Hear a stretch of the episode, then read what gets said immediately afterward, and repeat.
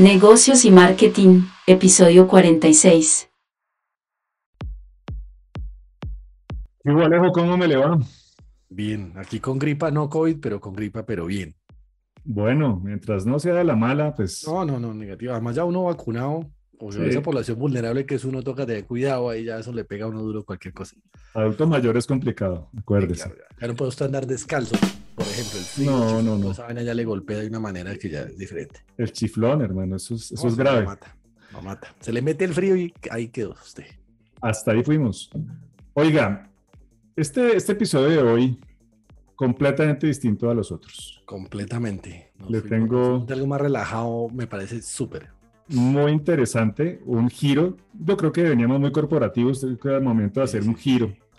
Eh, y bueno, la invitada de hoy, le cuento a Alejandro, eh, dramaturga, eh, de obras como Es solo temporal, Se le tiene pero se le demora, Divorcio Express, VIP, La felicidad se vende, Bullying o matoneo, también eh, eh, actriz en diferentes producciones como La Saga, Lorena, Montecristo, El Capo, Maltrato, Mentiras Perfectas, La Ley del Corazón, super éxito reciente.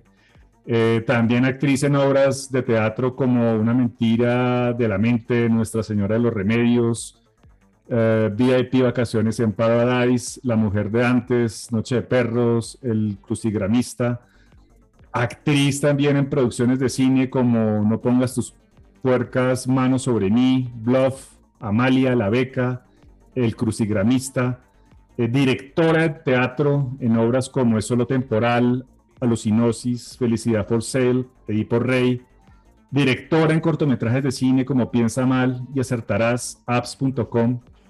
Eh, pues Adriana Romero Enríquez, bienvenida a Negocios y Marketing. Pues muchísimas gracias, muchísimas gracias por la invitación. Para mí es un placer estar en un podcast que usualmente tiene otro tipo de, otro tipo de invitados, así que espero no defraudarlos con lo que pueda contarles en medio de este, de, de, este tipo de contenido. Yo estoy encantada y pues qué rico conversar, así que gracias por la invitación. Igual también tenemos a la empresaria, ¿no? Entonces no nos estamos de Sí. ¿Cómo vio la invitada, Alejo? No, de lujo, de lujo. yo me acuerdo mucho de Bluff, por ejemplo, me encantó esa película, pero bueno. Buen, buen suspenso colombiano, buen suspenso colombiano, de lo bueno que se ha hecho en suspenso. Eh, pues vamos, vamos eh, a la vamos de una vez, vamos a lo que vinimos. Eh, y me lleva la primera pregunta, Adriana, y es, pues, con toda una historia de este inmenso recorrido tuyo en el mundo del arte, ¿no? Eh, miembro además de una dinastía de tradición alrededor de la actuación. ¿Cómo ve Adriana Romero Enríquez la coyuntura actual de los artistas en Colombia, quizás en un contexto latinoamericano? Pues realmente fascinante. Yo creo que, que ah, personas como mi padre, mi madre, eh, realmente hicieron un gran trabajo de abrir una, un camino eh, con, con, mucho de su, de, su, de, su, de, su, oficio, de su trabajo, pero también de la manera como comprendían este, eh, cómo esto podía eh, a, futuro convertirse en lo que finalmente se convirtió, probablemente sin la conciencia en ese momento de, de que estaban haciéndolo, particularmente mi mamá, mucho más mi papá, pensaba más a futuro, cuando vendió y empezó a vender sus, sus productos hacia el exterior, eh, a empezar a, empezar a trabajar con México, con España, y creo que eso hoy, obviamente en compañía de muchos otros directores, productores, escritores, eh, deja los resultados que, que, que, estamos viendo y es que hoy en día Colombia es una de las plazas más importantes para producir, no solamente aquí adentro del país,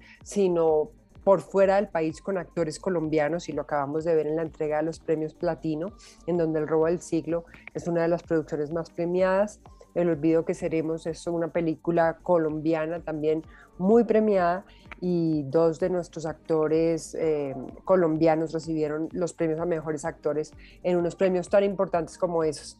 Entonces yo estoy muy emocionada de que todo esto esté pasando con nuestro trabajo, con el trabajo de los, de los escritores, artistas, productores y directores y creo que vienen tiempos muy emocionantes para todos los que hacemos parte de esta industria. Seguro, están pisando duro, ¿no? Eso sí.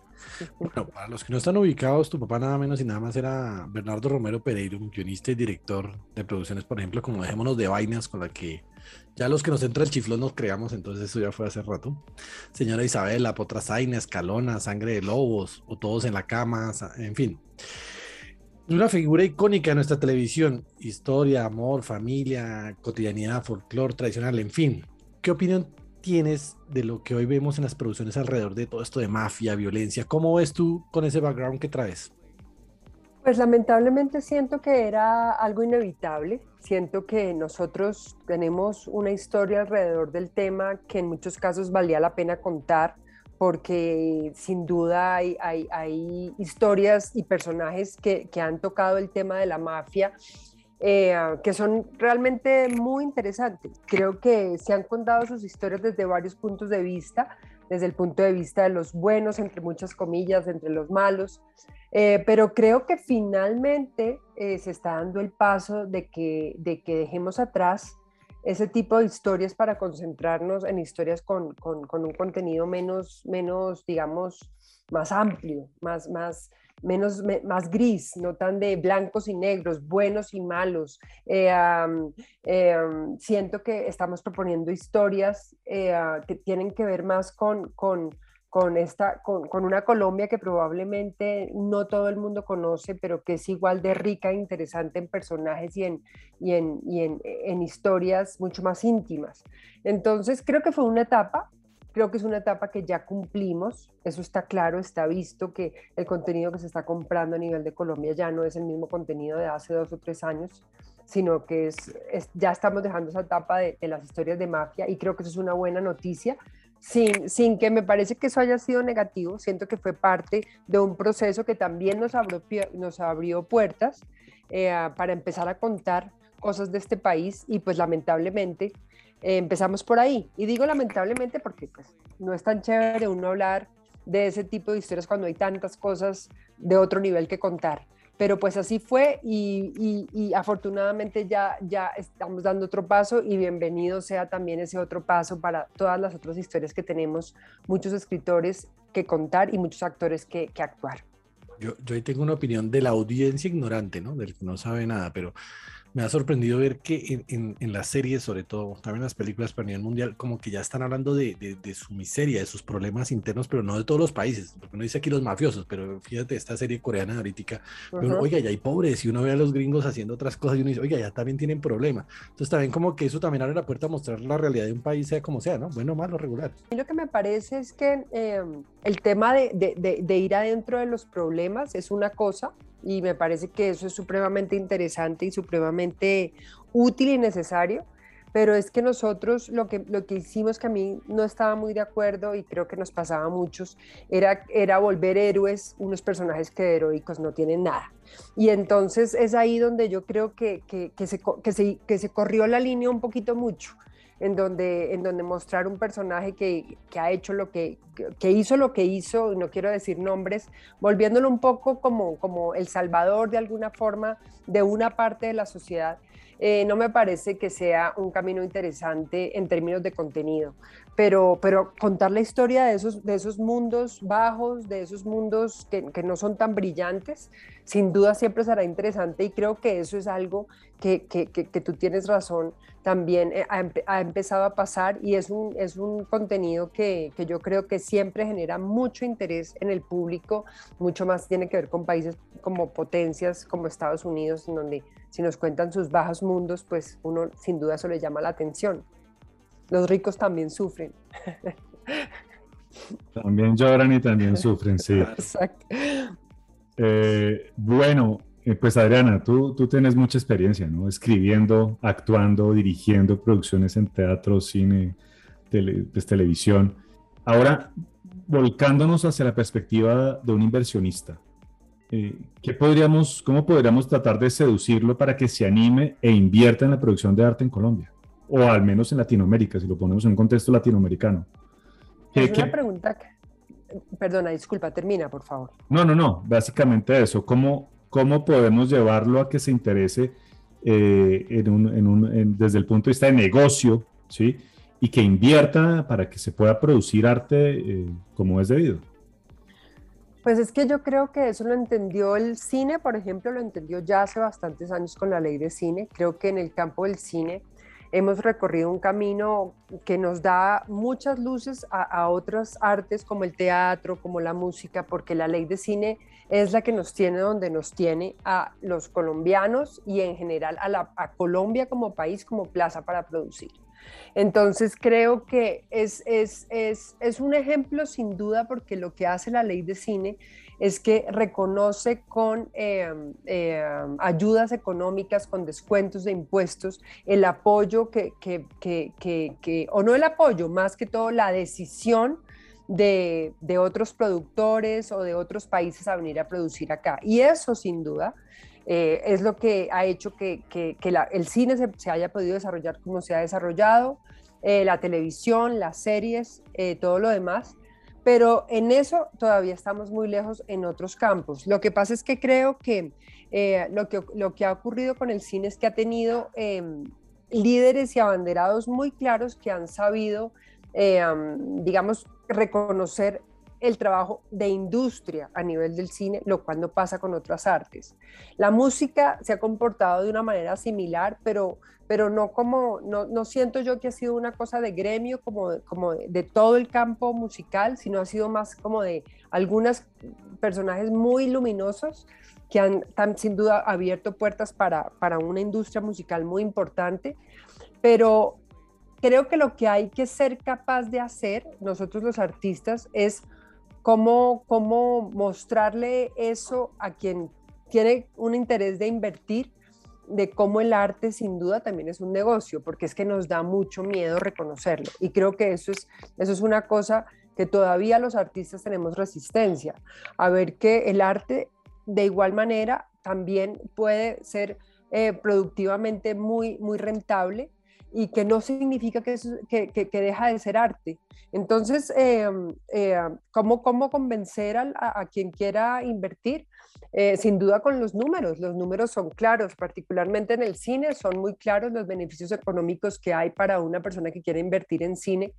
Y creo que, que, que está habiendo de parte del gobierno todo, toda una otra cantidad de, de, de propuestas para el sector artístico de entrar en un camino de, convertirse en industrialización, no tan bien recibido por unos campos, mejor recibido por otros, pero que creo que sin duda todos estos son caminos que lo que buscan es vincular a la industria privada dentro del, dentro del arte, que es una unión y una alianza que es útil y necesaria para todos. Pero claro que tiene que ser un negocio, o sea, eso no tiene nada malo, estamos de acuerdo. Ahora, guardando las proporciones pero tiene que ser un buen negocio. Uno ve eso en Hollywood y las cifras que se mueven son bien interesantes, ¿no? Claro, claro. Justamente ayer en una reunión que en un evento estábamos en el lanzamiento del BIF, del Bogotá International Film Festival, me encontré con, con, con Nicolás Montero, que es el, el, secretario de Cultura de este gobierno, y, y hablábamos del aporte que hace la cultura al Producto Interno Bruto del país y ah, no, sin temor a equivocarme con el número, eh, eh, me decía, hablábamos de un 4.6 de aporte al, al Producto Interno Bruto, me decía que es más que la construcción en este momento. Yo siento que eso es algo que todavía no hemos como dimensionado, no hemos dimensionado nosotros los artistas, pero tampoco el sector privado. De alguna forma siento que todavía el arte se ve como, como, como, como, esta, como este lugar en donde la gente encuentra entretenimiento, descanso, relax, pero no necesariamente como una buena apuesta para un negocio.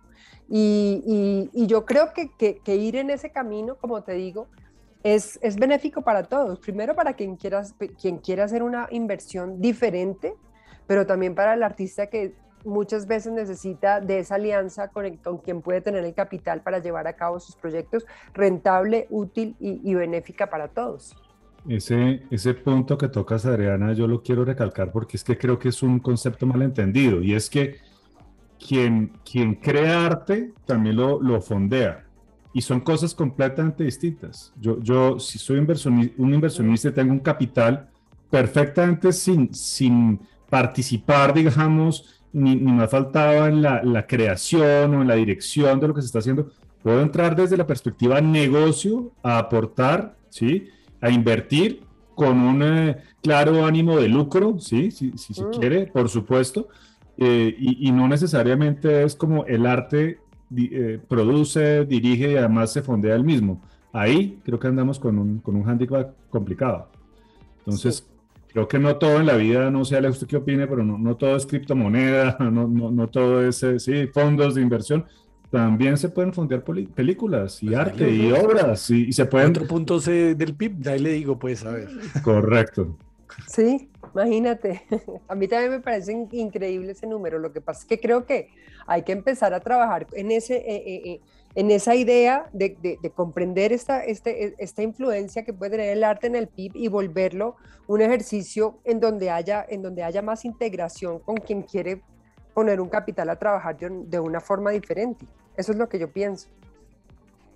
Yo, yo alguna vez oí a alguien por ahí que uno ve televisión y oye música más de lo que come.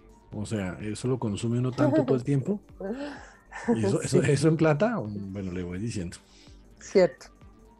El arte ha sido un sector que uno podría catalogar tradicional, ¿no? Usando los medios tradicionales, la televisión, los grandes medios. Pero hablando de lo que siempre hablamos acá, que es esa transformación digital. ¿Cómo ha percibido el sector esto con pandemia, sin pandemia? Pero ¿cómo ha sido esa transformación digital ahora?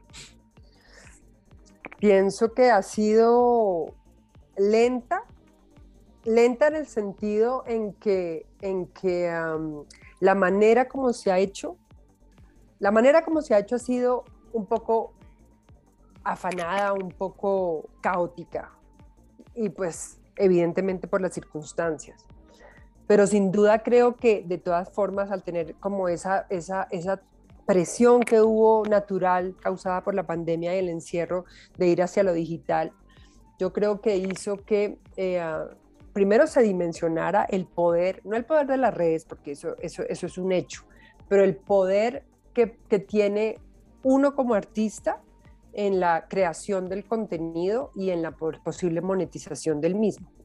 Y uh, creo que en eso cabe desde el influencer más, más digamos, eh, más básico. El influencer más básico me refiero a una persona que, que se, pone un sombrero de lado y, pues eso ya causa cierto interés en su público, pues porque ese es el público que, que, creó, hasta un influencer muy, muy, muy, digamos, de nicho, en donde, en donde eh, es, es, su contenido está muy dirigido a un público muy, entre comillas, pequeño, pero que eso eh, en términos monetarios es, es, bastante grande. A mí me parece fascinante, fascinante, fascinante la posibilidad de no depender del aire de un canal o no depender de una plataforma o no depender de, de, de, de, un, e, de un tercero para tú como artista poder comunicar un contenido. Eh, lo que pasa es que yo creo que también puede llegar a ser un poco angustioso porque lo que hace el poder, ¿no? Si tú tienes ese poder, ¿cómo lo vas a utilizar? ¿Cómo lo, ¿Dónde lo vas a, cómo lo vas a, cómo, lo vas a, unir a, lo que tú como artista eres? Y creo que hay, es ahí en donde todavía, por lo menos en Colombia, creo que tenemos una variedad, la variedad de, de, de, influencers que tenemos dan cuenta del tipo de público que tenemos y que todavía hace falta trabajar mucho en el concepto de transformación digital como algo mucho más rentable, eh, monetizable y además impactante dentro de un público. Todavía estamos, yo siento, en un nivel muy básico de, de uh, eh, tirar dinero por un helicóptero y que eso sea noticia. Sí, estamos por ahí. Yo tengo una opinión, puedo estar equivocado, pero creo que tú eres la persona que me lo dice y es que cuando a uno le dan más herramientas, me hecho como dice el dicho, el que más, el que más escoge, pero con la peor se queda. Cuando uno le dan la herramienta a escoger, creo que termina siendo peor la cosa. Eh, te voy a poner una opinión personal. A mí una serie que me transformó mucho y me encanta era Cosmos, pero a mí me tocó verla porque es que no había nada más en televisión. Claro. Pero si no me hubieran tocado verla, seguramente nunca la hubiera visto. Y entonces me hubiera quedado con los dólares por el helicóptero o quién sabe con qué otras cosas. Pero ¿no crees tú que de pronto tanta libertad termina o tanta opción termina más bien llevándonos por donde no es? Yo creo que, yo creo que, que, que, hay personalidades en términos de la cantidad de contenido y eso, eso también eh, es, es, algo interesante de medir y creo que es una data muy interesante de medir. Eh, pienso que hay gente que le gusta como tener más cerradito su cajón y tener una plataforma y no tener todas, sino una, y ahí con todo lo que el contenido de esa plataforma le da, es suficiente. Hay gente que todavía no quiere dejar la televisión pública y, mantiene su televisión pública como una opción de contenido porque el tema de poder tener horarios para ver las cosas todavía le funciona y le sirve y le da cierta como estabilidad.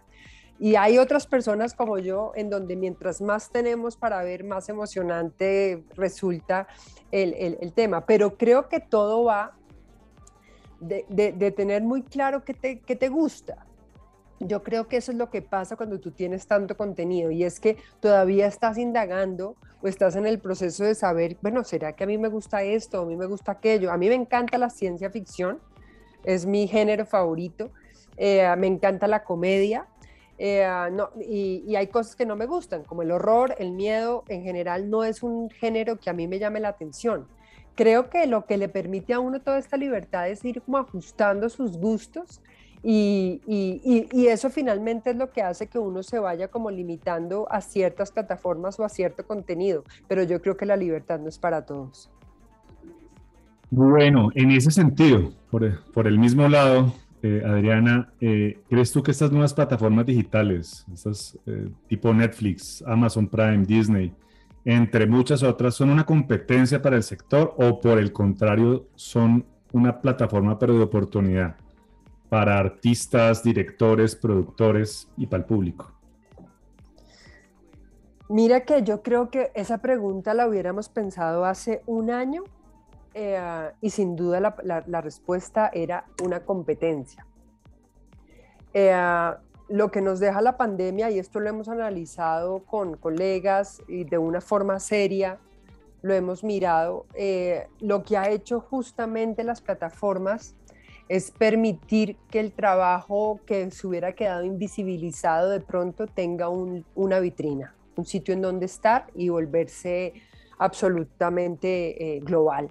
Eh, y no lo veíamos así hasta hace muy poco tiempo. Incluso la televisión pública, me refiero a los canales como Caracol y, y, y RCN Televisión, hasta hace muy poco sentían que la llegada de las plataformas era, iba a ser el, el, principio del final de la televisión pública. Y lo que ha pasado en todos los países, incluyendo los de televisiones públicas muy importantes como, como Inglaterra, como, como el Reino Unido, es que han entendido que es justamente esa, esa, esa como, como simbiosis que empieza a ocurrir en el público de poder tener acceso a lo que estábamos diciendo, a todo este contenido, lo que, lo que permite que la televisión pública pueda un poco ser pública, tener ese acceso a, tener esa posibilidad de producir un contenido mucho más cercano a, esa, a ese país en donde se hace y en donde se produce. Y eso de alguna manera es una buena, es una buena, es, es, algo muy positivo.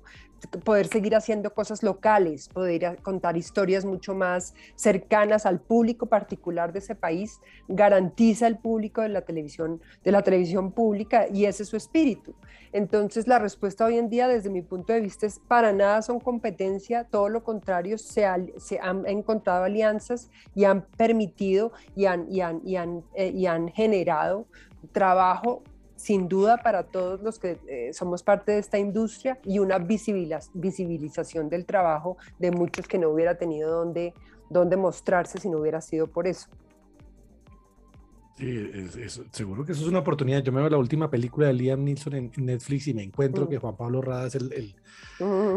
el sí. villano y en un papelazo además de eso. Entonces, de verdad que da unas oportunidades y, y cambia el mercado, ¿no? Bueno, en el pasado un artista, por ejemplo un actor, cualquiera fuera, lograba notoriedad a través de su trabajo, ¿no? de las películas, de la televisión. Hoy en día, si bien eso sigue existiendo, pues las redes sociales definitivamente abren otro mundo diferente, ¿no? Y están uh -huh. los famosos influencers. ¿Qué piensas tú de este fenómeno? ¿Qué, qué opinión tienes? Yo, en, digamos que lo, que lo que yo siento es que lo, eh, yo tengo un dicho en mi vida y es que se necesitan dos para bailar tango. Y a mí me parece muy particular que uno eh, eh, critica a un influencer o digamos le parezca que un influencer eh, está teniendo una influencia negativa sobre los niños, sobre, no sé, sobre el público, sobre lo que sea, cuando claramente si un influencer tiene ese nivel de reconocimiento y popularidad es porque de alguna manera hay un público ávido de lo que ese influencer quiere decir.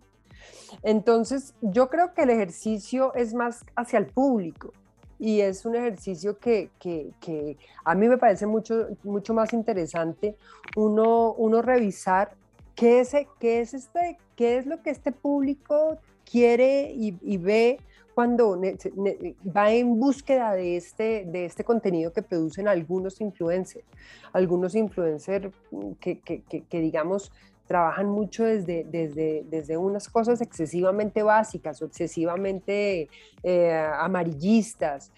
Eh, yo creo que, que, forma parte de la transformación de una sociedad. Yo creo que nosotros en Colombia en particular somos una sociedad todavía muy inmadura en muchas cosas, pero creo que todos estos procesos son positivos porque además permiten procesos de reflexión, procesos de reflexión, sea íntimos del público como yo, porque estoy siguiendo este personaje, o procesos de libertad en donde digo porque me da la gana, porque me gusta, porque algo, algo me, porque me divierte, porque me entretiene, porque me hace reír. Entonces, eh, creo que, creo que, que, Mm, yo no, digamos, no diría que es positivo, pero pienso que es natural, pienso que, y, pienso que lo que hay que hacer es ojalá poder tener la posibilidad de darle al público otras opciones, a ver si el público pues se encamina un poquito mejor o si sigue ese camino pues así es. Y, ya, para cada persona creo que hay un nicho y un público y, eso se, va generando de una manera muy orgánica. Estos algoritmos yo creo que le dan al público lo que quiere. Pero no siempre es bueno darle a la gente lo que quiere. Muchas veces es más importante lo que necesita, ¿no? Y ahí se está perdiendo un poquito la cosa. Dele a sus hijos lo que siempre le piden y lo que siempre quieren a ver qué pasa. Claro, no. Cierto. Cierto. Estamos hoy, pero pues volando pues en filosofía. Necesitamos más números, más, más, eso es cierto. Bueno, eh, detrás de cada obra de producción hay decenas y hasta centenares de personas involucradas, no únicamente pues, el, el, el, el showman que ve uno siempre, ¿no? En ese sentido, ¿cómo crees tú que el arte es un motor más de reactivación económica, ¿no? Porque con todo este valor que estábamos hablando ahorita, pues, ¿cuánta gente puede impulsar por detrás, no? Uy, no, es, increíble. Es increíble la cantidad de gente que hay detrás de un producto, particularmente de un producto audiovisual. Y, y reactivar el sector audiovisual es reactivar a un, a un grupo económico muy importante que depende de eso, no solamente de forma directa como como el técnico o, digamos toda la gente que trabaja directamente en la producción, sino también indirectamente, como el que hace un vestuario o el que produce el catering para la comida de, de, de, este, de esta producción o el, inclusive el, el, el, que hace transporte en la ciudad o por fuera de la ciudad para la producción. Entonces, alrededor del sector audiovisual en particular se mueve muchísimo dinero y muchísimo trabajo y por lo tanto reactivar y apoyar el sector es parte fundamental de la reactivación económica post pandemia, pero también de la, de la reactivación económica del país. Así lo creo yo y así lo he visto y, soy testigo de eso con, con, el trabajo que, me ha que, que pues, he podido tener en, en, el último año después de pandemia particularmente. Bueno, eh, Adrián, hace algunos años eh, decirle a la familia que uno de profesión iba a ser artista, eh, pues era un acto, yo diría, de valentía. O sea, no, no, era algo tan, tan fácilmente aceptable por, por una familia tradicional, ¿no? Eh, hoy en día vemos que hay incluso facultades de artes de instituciones muy tradicionales en educación, en donde el arte es una opción tan válida como una ingeniería. ¿Crees tú que ahora hay más libertad y oportunidad para ejercer esa profesión? No solamente pienso que hay más libertad, sino incluso ya no representa una mm, medio estigma, medio vergüenza que era para un padre o una madre tener un hijo artista, Porque primero porque estaba ligado con cierta vida un poco disipada que el artista eh, estaba llevado a tener. Eh, muchas veces era verdad, muchas veces no, pero también y muy particularmente por el tema económico, porque creo que, que, el trabajo, en particular en televisión, eh, y sobre eso hay como también muchas ideas muy románticas, muy fantasiosas que no son del todo verdad. Es un trabajo que donde puedes ganar muy bien, pero también es supremamente inestable. Han hecho que estas facultades pues tengan mucho éxito porque la gente se le vende un sueño, un sueño que puede ser muy bonito, eh, pero que también puede ser eh, muy complicado eh, porque hay mucha oferta de actores y de actrices y no tanta demanda. Entonces, a mí me parece sin duda positivo porque, porque creo que, que le da la posibilidad a muchos artistas de, o mucha gente que quiera ejercer el arte de hacerlo como una profesión, pero creo, creo que eso no se ha mirado con detenimiento en ver la cantidad de, de, de universidades que abrieron su carrera y cuando salen al mundo laboral, estos actores y artistas se quedan un poco, ¿y ahora qué hago? porque todavía no está muy claro cuál es el camino, digamos, a recorrer para un actor y, muchas veces es bastante frustrante y bastante como aterrador el momento en donde sales al mundo laboral y empiezas a pensar, ¿y ahora qué? Entonces, bueno por un lado, pero creo que hace falta todavía ese ejercicio de decir, eh, hay mucha oferta y la demanda cómo la estamos gestionando para que un poco el ejercicio también económicamente de la inversión que hiciste en tu carrera pues se vea reflejado en un trabajo que puedas conseguir que, en donde eso se vea de alguna manera pagado por decirlo de alguna forma. Yo ahí tengo una apreciación tú me dirás pero bueno ha subido la cantidad pero la calidad, yo, yo, no sé si en los actores pasa como con los músicos, que uno ve que como que, bueno, ha cambiado la industria seguramente, todo eso, pero ve uno más actores pero a mí me da la impresión de que las empresas, bueno, como son empresas y tienen que monetizar, muchas veces bajan los costos, sobre todo en las televisiones públicas, y eso baja mucho los costos, terminan pagando menos, entonces los actores de mejor nivel pasan como a otra cosa y se vuelven más selectivos los de mejor nivel y una masa muy grande que no tienen un nivel tan grande. Sí, claramente no, tienes toda la razón. Cuando se amplía la oferta, eh, lo que ocurre también es que los salarios bajan, eh, y muy probablemente cierta, cierta digamos, base que, que, está dispuesta a hacer un trabajo más económico porque no está tan preparada, porque no tiene tantas credenciales, pues empieza a llenar unos campos que probablemente en otro momento tendrían actores de más categoría o más preparación. Y eso sin duda está pasando, sin duda es, es, es, un fenómeno con, el que hemos tenido que luchar y digo luchar porque mm, se han tenido que hacer ciertas cosas para, por ejemplo, no bajar los pisos tarifarios tanto. Los pisos tarifarios son, son, son importantes eh, porque de alguna manera permiten que la, que la industria mantenga cierto nivel y si empezamos a encontrar personas, en, como en todas ¿no? los oficios y, profesiones, que si, que si hay personas que normalmente cobraban por un trabajo 100 mil pesos y ahora hay una que cobra 20, y entonces el que cobraba 100 empieza a decir, ¿y ahora yo qué hago?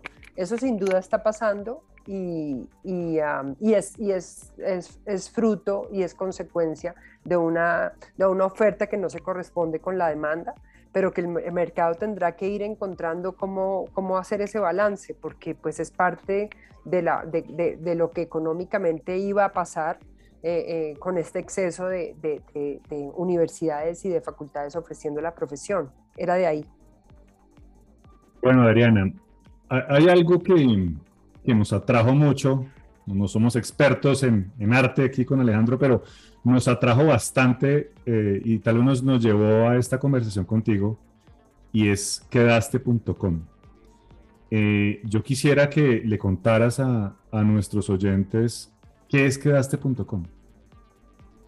Bueno, Quedaste es una plataforma digital que uh, tiene como objetivo principal democratizar la oportunidad laboral dentro del sector artístico de las artes escénicas, el entretenimiento y el audiovisual. ¿Qué significa eso en términos prácticos? Permitir que más gente preparada pueda acceder a una oportunidad de trabajo ¿Cómo? Visibilizando su perfil ante un buscador. Entonces, en Quedaste lo que hace, lo que, lo que, lo que nosotros hacemos es permitirle dentro de, dentro de una plataforma digital a los artistas, en este, hasta ahora dentro de dentro, actores y actrices, tener un perfil en donde pueden tener sus fotos, su reel de trabajo, su experiencia, su formación y eh, llamar a buscadores de talento, productores, jefes de casting y decirles, miren, nosotros tenemos esta, esta, este grupo de personas. Eh, ah, si usted tiene un proyecto, entre acá, busque acá, que nosotros hemos hecho un ejercicio muy riguroso de mirar estos perfiles para garantizarle que aquí usted va a encontrar no solamente probablemente el perfil que busca, porque tenemos una base de 2.500 personas, sino también eh, con unos niveles de calidad que, que, que, lo que buscamos también es cualificar esta industria. Entonces, eh, yo, yo eh, siento que es de alguna manera un sueño realizado porque, porque yo, yo siento que, que mm, he trabajado con gente de un enorme talento en el teatro, básicamente, o me gradué en la universidad con gente de un enorme talento que nunca ha tenido la posibilidad de que lo vean y quedaste, ese es el lugar en donde yo siento que eso se puede lograr y, y, en eso estamos, en lograr que, la gente la conozca y que empiece a cumplir esa función dentro, de, la, dentro, del, dentro del, pues, de este ambiente de producción que es enorme y cada vez más interesante en Colombia y en Latinoamérica. Sin duda rompes esquemas ahí del casting tradicional, ¿no? Muy innovador. Pero ¿de dónde surgió esa idea? Cuéntame un poquito cuál fue la inspiración. Pues mira, eh, dos estudiantes de la Universidad del Rosario que estudiaban administración de empresas tenían que hacer su trabajo de grado eh, y eh, él, que es uno de mis socios, Santiago, tenía una novia que era actriz. Y esto era cuando ellos tenían, estaban en sus 20, pues recién graduados de la universidad. Ella no había logrado nunca encontrar trabajo, por lo que estoy diciendo. Y entonces Santiago y, su, compañera de, estudios, Margarita Martínez, dijeron, bueno, ¿y por qué no crear un lugar en donde uno pudiera ofrecer este tipo de oportunidades a los actores? Y esta historia romántica de poder ayudar a la novia al principio, eh, se alía con dos socios dentro del mundo tech, dos grandes desarrolladores, gente muy pila de una empresa que se llama Canet Head, y entre ellos cuatro crean eh, una plataforma al principio muy básica, pero cuando ya la crean dicen, bueno, pero nosotros necesitamos alianzas dentro específicamente dentro del mundo de, de los actores. Y ellos se acercan al sindicato de actores en el cual yo era parte de la junta directiva para ese momento, yo era la vicepresidente del sindicato de actores para ese momento, y eh, lanzan la idea y nadie para muchas bolas porque hay tanto trabajo y tantos rollos en ese sindicato, pues que una idea así era demasiado todavía cruda, pero a mí sí me suena. Y yo le digo a ella, vente para acá, esto no es con el sindicato, por lo que les explico, pero a mí me interesa, juntémonos llamo a Rodrigo Candamil, que es eh, el otro actor que hace parte de Quedaste, y, le digo, Rodrigo, creo que debemos estar acá, aquí hay una oportunidad no solamente de negocio, sino también de cualificar este sector que siempre lo hemos querido hacer, nosotros dos graduados de la misma universidad y manera de concebir este oficio de una manera muy similar. Y entre los seis creamos esta plataforma, eso fue en el año 2018 y en el año 2020, finalmente, eh, en diciembre del 2020, la lanzamos al público. Eh, ya va a ser ahorita en diciembre un año. Y esa es la, esa es la historia del, recorrido que, que, ha tenido esta plataforma y que yo pienso que, que ya finalmente ha encontrado como su, su camino para despegar. Y en esas estamos con quedaste.com. Bueno, Arana, yo lo veo es marketplace y es, es un tema bastante interesante. Eh, y has mencionado reiteradamente actores. Sin embargo, ¿ves tú posible que el día de mañana un pintor, un escultor, un músico pueda ser parte también de una plataforma como estas? Yo pienso que si, si vinculamos otras artes deberían ser artes performativas, como, como efectivamente la música, porque, porque de alguna manera creo que sí, dentro, el espíritu de la plataforma es el, es, es, es, el performance, el performance en el sentido en que hay una, una eh, se ejerce una, un, arte que implica una, un vínculo con el público en vivo o, un, por medio de la cámara, eh, porque creo que es allí en donde el clic se necesita mucho. Las plataformas artísticas de venta de arte existen en este momento, hay varias, Hemos hecho un estudio muy interesante de, por ejemplo, de plataformas de venta de arte y, además hay mercados importantes de arte, pequeños, medianos y grandes en Colombia, pero en cambio mm, esta forma de democratizar la estructura en cómo se encuentra el buscador o quien quiere el servicio y el, y el artista eh, en particular para la música, el teatro, la televisión y el cine, y en general el entretenimiento, estaba mediada muchas veces por otras figuras, como las agencias, como eh, otras figuras, en el caso de los actores, los managers, que ninguna de ellas lo que buscamos es que desaparezca, lo que, lo que buscamos es permitirle al artista empoderarse más de su posibilidad de ser visto, de no necesitar de un intermediario para lograrlo y eso es lo que, es lo que el, artista logra en Quedaste, pero sin duda iremos hacia, hacia la música porque en este momento estamos guiándonos, por ejemplo, hacia, hacia los niños, Quedaste va a sacar un catálogo de niños y eso nos va a abrir a todo el campo musical porque el marketplace de nosotros también busca formar a los actores en, en, el tema de la voz, en el tema de la música, en el tema de la interpretación musical y creo que eso va a tener orgánicamente una vinculación con el campo de los músicos que, que, se va a dar de forma natural. Bueno, Alejo, ya vio dónde puede montar usted el grupo, ¿no? pero eso, lo que nos falta es el talento, ¿no? Bueno, pero, pero la plataforma está, Ya está la plataforma, ahora solo tenemos que buscar lo más difícil, pero bueno. Bueno, eh, Adriana, nosotros acá tenemos la tradición ineludible de, de hablar un poco de la persona, ¿no? Y entonces supimos por ahí que te gusta la danza de salón. Cuéntanos un poco de eso. Em, yo, yo cuando, cuando, antes de empezar a estudiar teatro, eh, yo era bailarina y eh, tuve un accidente en mis dos piernas en donde tuve que estar enyesada en silla de ruedas un tiempo importante y eh, yo empecé a estudiar derecho y yo estudié Derecho seriamente durante tres años en la Universidad Externada de Colombia. Eh, y por circunstancias de la vida, mm, a mi familia la amenazan y nos tenemos que ir de Colombia. Y entonces me voy a vivir a Italia. Eh, mientras pasa todo este tema como político complicado.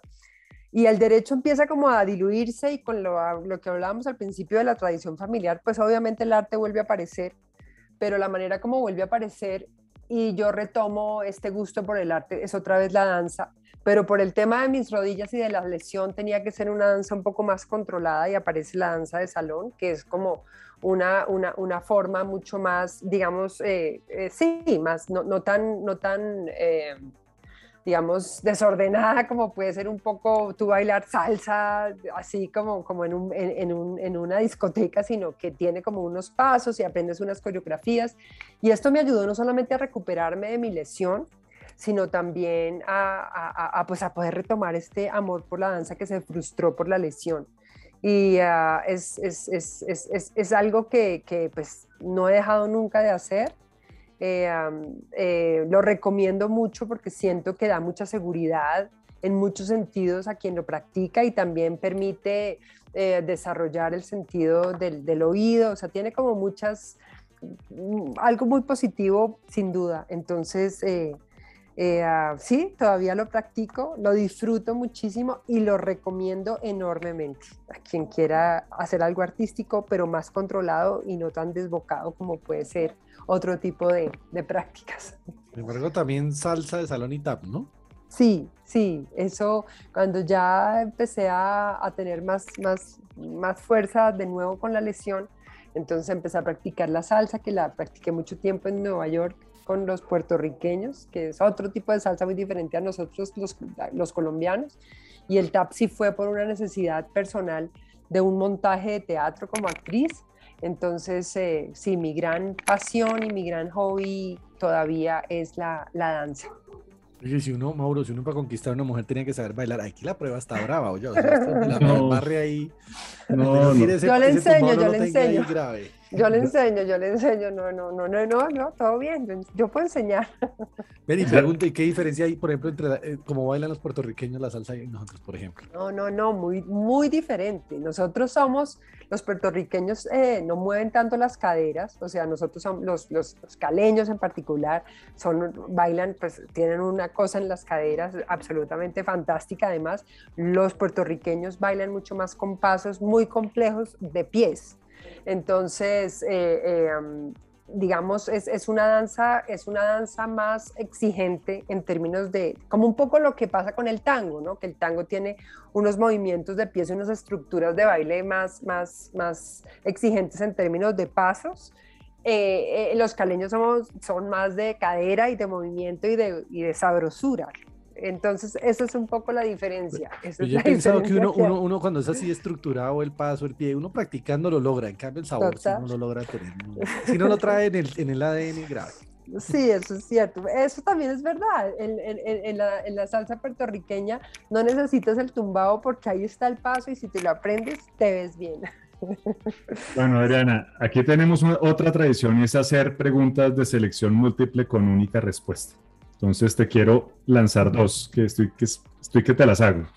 La primera es, si te invitara a uno de los siguientes personajes a participar en una producción qué rico. y solo puedes escoger a uno, ¿con quién te irías? Y va, Oliver Stone, Quentin Tarantino, Stanley Kubrick, Martin Scorsese o Francis Ford Coppola.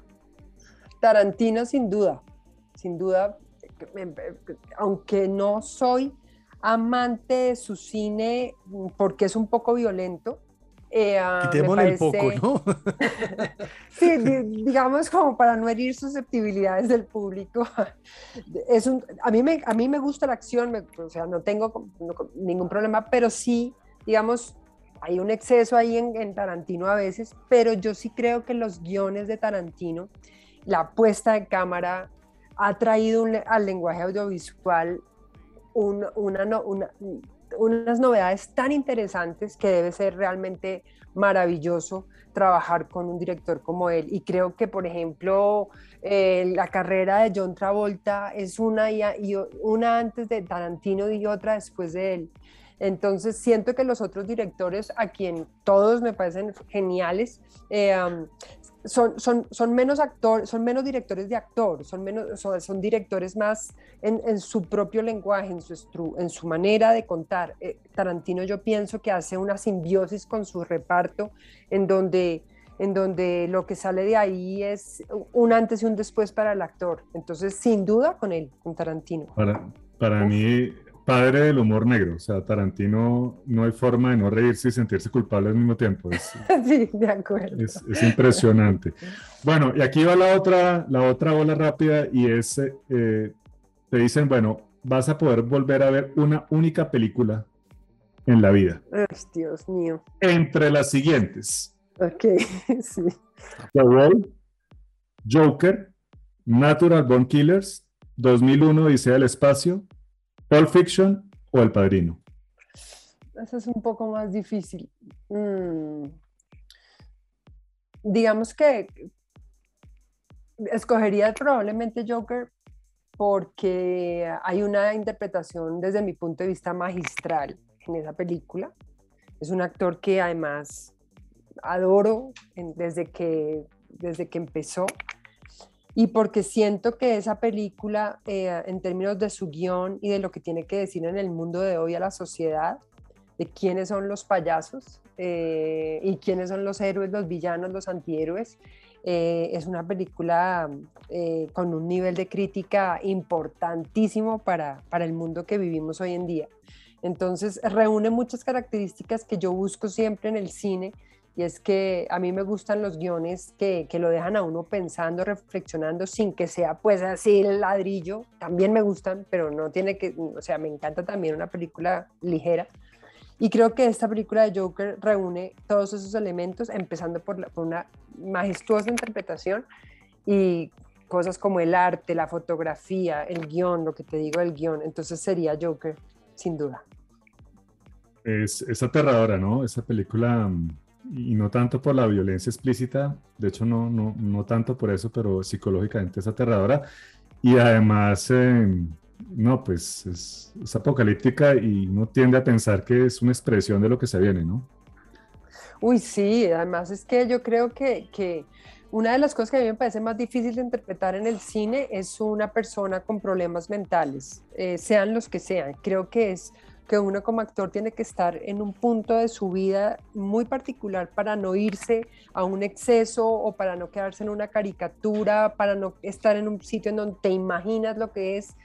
Y, creo que, que, esa interpretación de este personaje atormentado psicológicamente por tantos demonios es tan, medida, es, es, es excesiva, pero en, un punto tan medido que resulta ser lo que tú dices, eh, aterradora, pero a un nivel muy, muy íntimo y muy personal.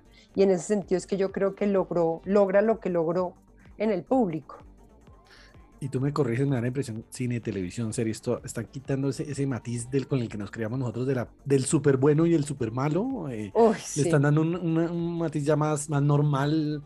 Batman tiene una cantidad de problemas. Y el, o sea, desde los papeles más simples, los nuestros eran uno analiza esos, esos héroes de esa época eran hasta detestables, ya los veo uno. Ay, de acuerdo. Por eso te, hablábamos en un momento de los grises, o sea, esta cosa tan, tan, tan radicalizada en todo el tiempo, en donde además había una cantidad de moral en donde lo bueno era muy bueno y lo malo era lo peor, y entonces tú también te debatías en donde yo estoy parada, entonces mm, eso será muy malo, eso será muy bueno. Esta posibilidad de, de, de, de uno contar personajes grises como somos todos los seres humanos, de poder contar sus historias sin ponerlos en un lado o en el otro, creo que, que, que, que hace personajes más humanos, básicamente. Son historias de personajes más humanos, incluso si son héroes. Son personajes humanos con todas sus sombras y sus grises y ah, qué bienvenido ese, ese contenido que ojalá llegue para quedarse, sin duda. Sí, y, a la protagonista de la novela ya no le toca llorar desde el capítulo 1 hasta el 300. Por favor. Eso es lo peor, lo peor. Pues era parte también de un mundo, ¿no? Un mundo en donde la mujer también era de una forma, el hombre.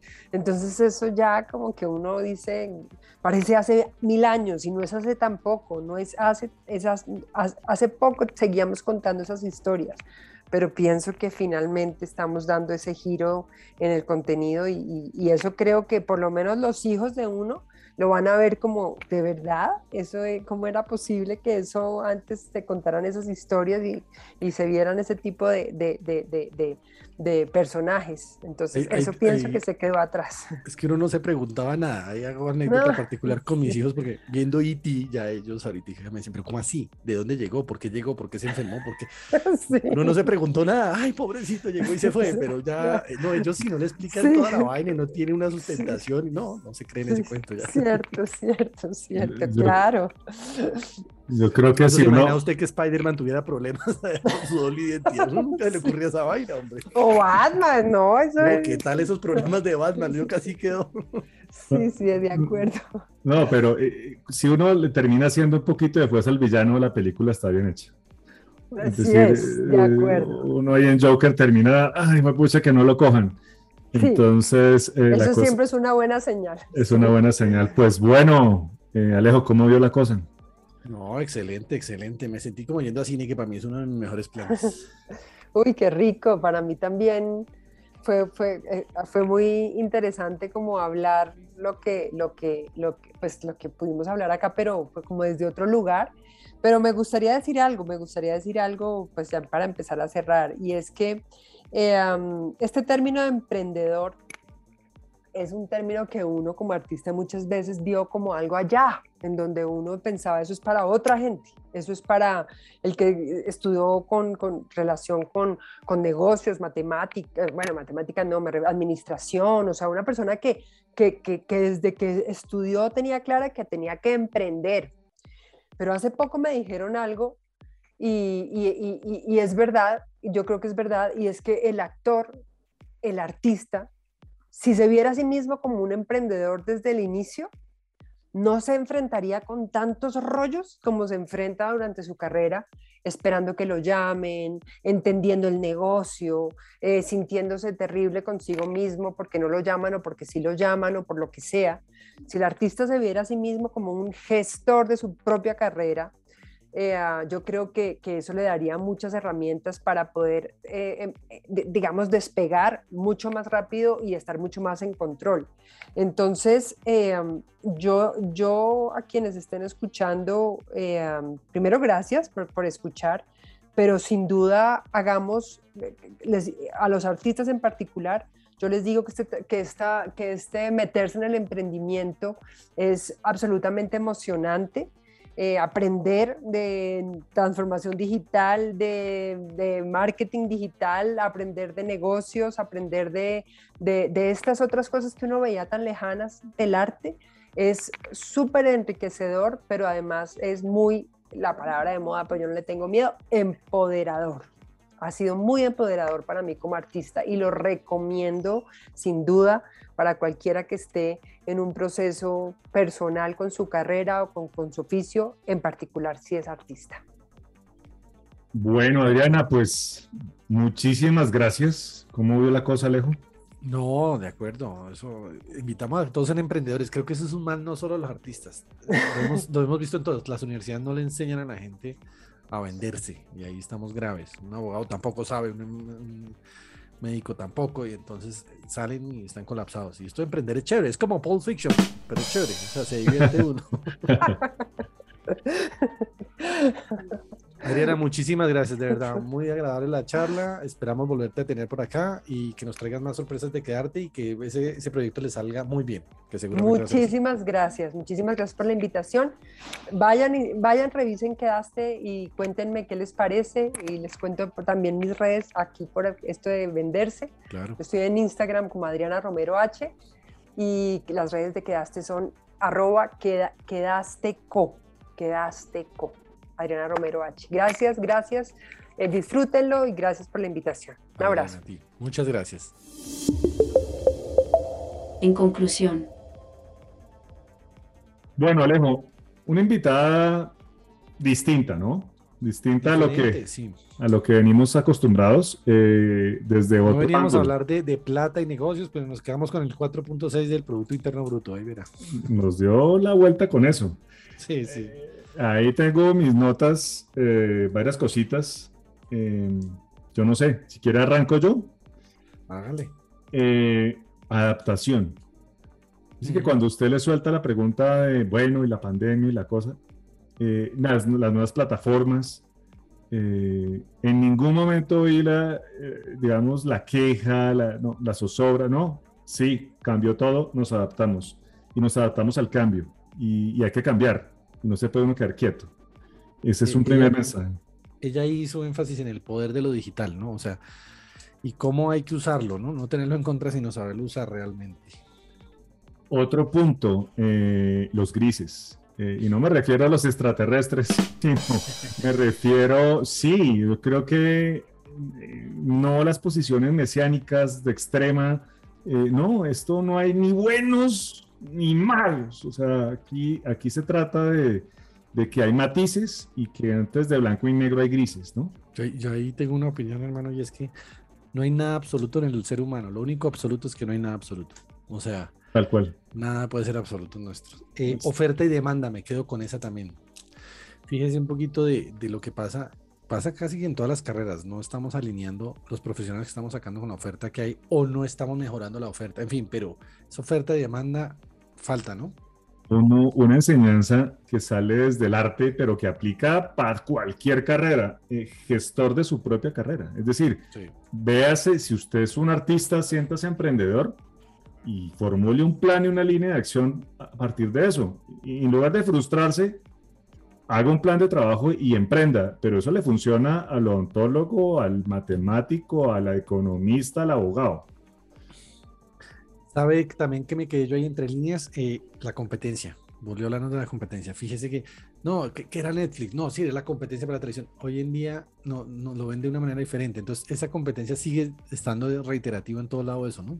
Por todos lados, desde todos los ángulos, matices, perfiles. el tema competencia viene cambiando. Una más ahí sabe que, que la recuerdo yo mucho de mi sector de educación y es que hay sectores como el arte que les da casi que un tabú, un problema verlo como negocio. Y ahí hay un problema, ¿no? Porque es, un negocio, es que todo tiene que ser un negocio. Ahí sí, se rompe un paradigma y es que yo creo que el artista pensaba que quien tiene que fondear su arte es el mismo, o la misma comunidad de, arte. Y no, eh, resulta que el arte puede ser, el arte bien manejado, puede ser una opción de inversión bastante interesante. Y usted como inversionista no tiene que entrar a dirigirlo, crearlo, no, usted fondea, espera, pone una inversión, espera unos, unas utilidades, eh, otros hacen el, proceso artístico, pero puede ser perfectamente un, un mecanismo de, inversión, ¿no? una opción de inversión. Seguro. Usted, yo iba en la página de Quedaste, veía yo que tiene un video de Davo García, que creo que él sí que debe saber bien de cómo son esos numeritos en, en el cine. Lo tiene bastante claro. Seguro que sí. Entonces, bueno, quedaste.com. Eh, bueno, Alejo, de mi lado. Buena la cosa diferente, me parece que hoy, hoy fue diferente. Volvimos otra vez a la empresa, es que todo termina siendo empresa, todo termina teniendo un lucro por detrás, pero me gustó la cosa hoy, diferente. Un propósito, sí señor. Bueno, Mauro, eh, entonces nos vemos el próximo jueves. Ustedes saben que a todos nos encuentran en las redes sociales como Negocios y Marketing, nuestra página web negocios y marketing.co. Nos vemos el próximo jueves, ya vamos pasando la mitad de la temporada 2 y seguro que nos vamos a sorprender con otro invitado. Chao, chao, chao, Mauro. Chao, chao.